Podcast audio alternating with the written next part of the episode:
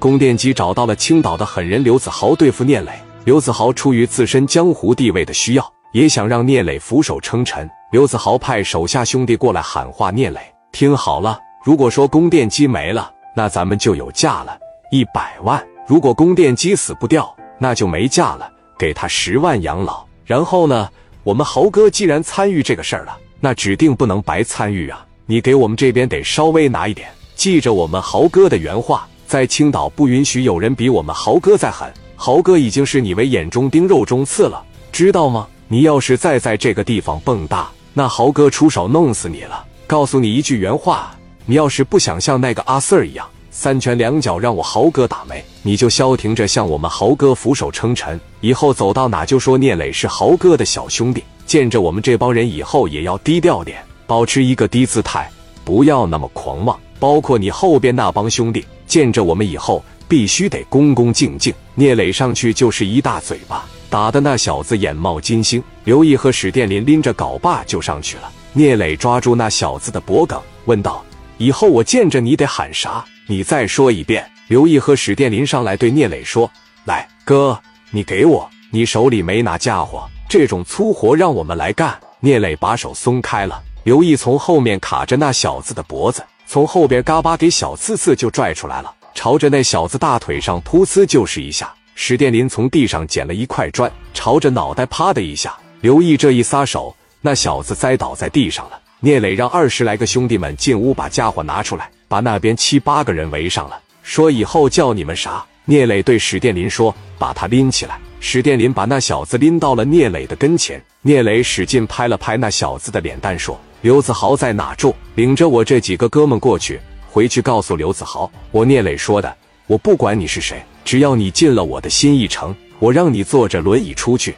我让你担架抬着出去。我聂磊从来没想过跟别人怎么样，如果非要惹我，我也就不客气了。还有以后见着我啊，叫磊哥，我挺喜欢这个称呼。我这个人脾气好的时候，什么都能商量，包括咱俩要不认识，你要混不下去了，来到这儿，我要喜欢你，我给你一点米都行。我这个人最憎恨的就是别人在我面前梗着脖子说话，尤其是像你刚才那种态度，知道了吗？听没听着啊？刘子豪的这个兄弟能说没听着吗？只能说听着了，听着了是吧？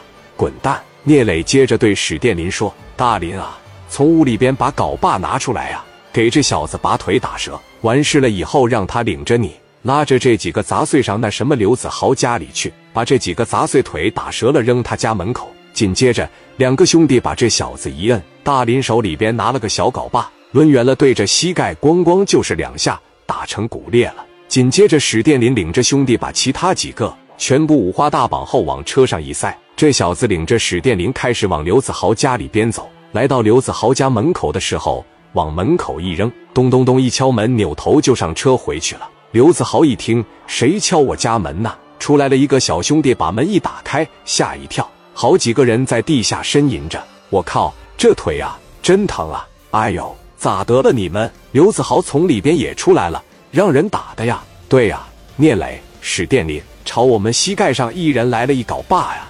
我估摸着这腿是要保不住啊！刘子豪一听聂磊打的，我操，还有人敢打我的兄弟啊！刘子豪说：“聂磊在哪？有多少人？有枪吗？在新义城喝酒呢，二十来个人。”有枪，刘子豪让那七八个兄弟去医院，自己这边就开始打电话找兄弟了。一通电话叫来了四十来个兄弟。刘子豪心想，只要聂磊在夜总会就好办。待四十来个兄弟到位后，刘子豪说：“去新义城打聂磊去。”四十来人带着二十多把五连子，气势汹汹朝着新一城夜总会去了。在车上的时候，刘子豪表情极其难看。我这一次必须把聂磊打服了。把聂磊的腿给打折。聂磊这边还在和红姐一起喝酒呢。聂磊说：“咱们接着喝呀，喝好为止。”红姐说：“老弟啊，喝到天亮。”边喝边聊，红姐一个劲的夸奖聂磊：“老弟，刚才你那两下子挺板正啊，你这帮兄弟也板正，也敢干，